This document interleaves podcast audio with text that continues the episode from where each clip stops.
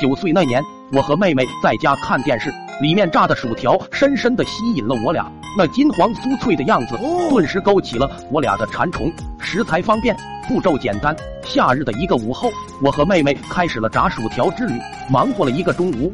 当我把切好的薯条放在盆里时，妹妹有些不安的问我：“姐姐，咱俩都没有做过这个，我好怕出事。爸妈总提醒俺们不让俺们玩火。”我刚要呵斥她。但转念一想，妹妹说的也没错，我和她都是第一次做这个，过程和结果都充满了未知，万一搞砸了，免不了又是一次男女组合双打，得想一个既犯了错，爸妈又不舍得下手的计策来。我思来想去，这时屋里传来老爸午休的呼噜呼噜声，老爸这两天热感冒特别严重，中午特意喝了不少酒，美其名曰发发汗。又想起前几天从城里回来的三哥，他那天对我们吹了一通牛。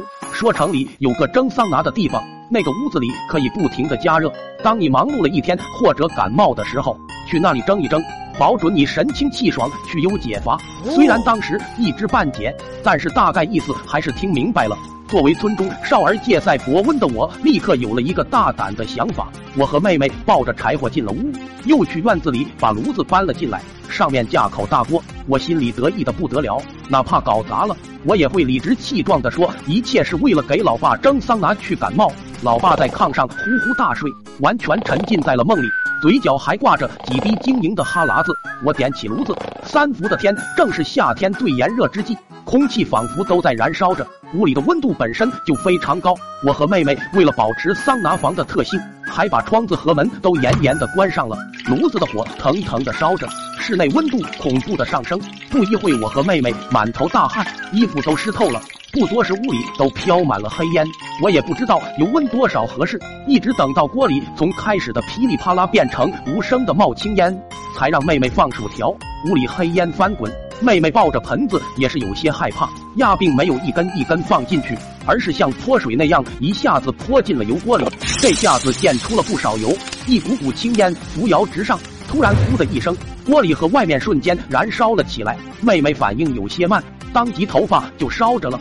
妈呀一声，边跑边拍脑袋，我也快吓尿了。屋子里黑压压的，熏的人睁不开眼，温度烤的人都快化了。我暗骂三哥，这哪是蒸桑拿？简直就是喵的熏狗欢呢！作为大孝子的我，怎么能在危急时刻忘了老爸？赶紧摸索着往炕上摸，老爸这会已经憋得脸色发青，嘴唇发紫。我一看老爸这是缺氧了，赶忙对妹妹吼道：“你他喵的别拍脑瓜子了，赶紧找东西捂火，我去找水。”妹妹也不知是没听清还是吓傻了，压看我在老爸那，以为要捂老爸，三步两步窜炕上，拿起枕头就闷老爸脸上了。我也在角落里摸到一桶水，冲着油锅就泼了过去。油溢水的一瞬间，发出一声让人牙酸的撕拉声，火不但没有灭，反而更旺了。流到地上的油也都烧了起来。正在这时，大门咣当被人踹开了，老妈如同天使一样站在了门口，周身散发着耀眼的白光。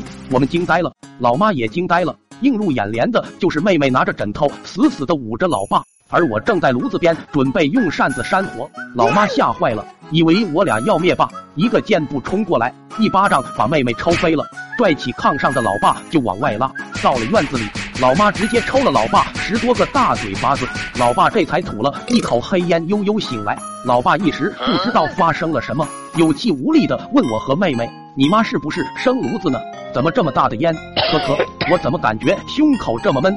妹妹眉毛都没了，哭着说。不，不是，爸，是姐姐想给你蒸蒸蒸桑桑拿。我勉强对老爸咧嘴一笑，颤声的说：“爸比，在进步，有没有感觉浑身轻松了？”那天我记得老妈说的唯一一句话就是：“嗨他爸，把门都关好了去。”我又悠然记得昏迷前，当老爸看到满屋子黑烟，又得知我姐俩差点把他火化时，他久久不语。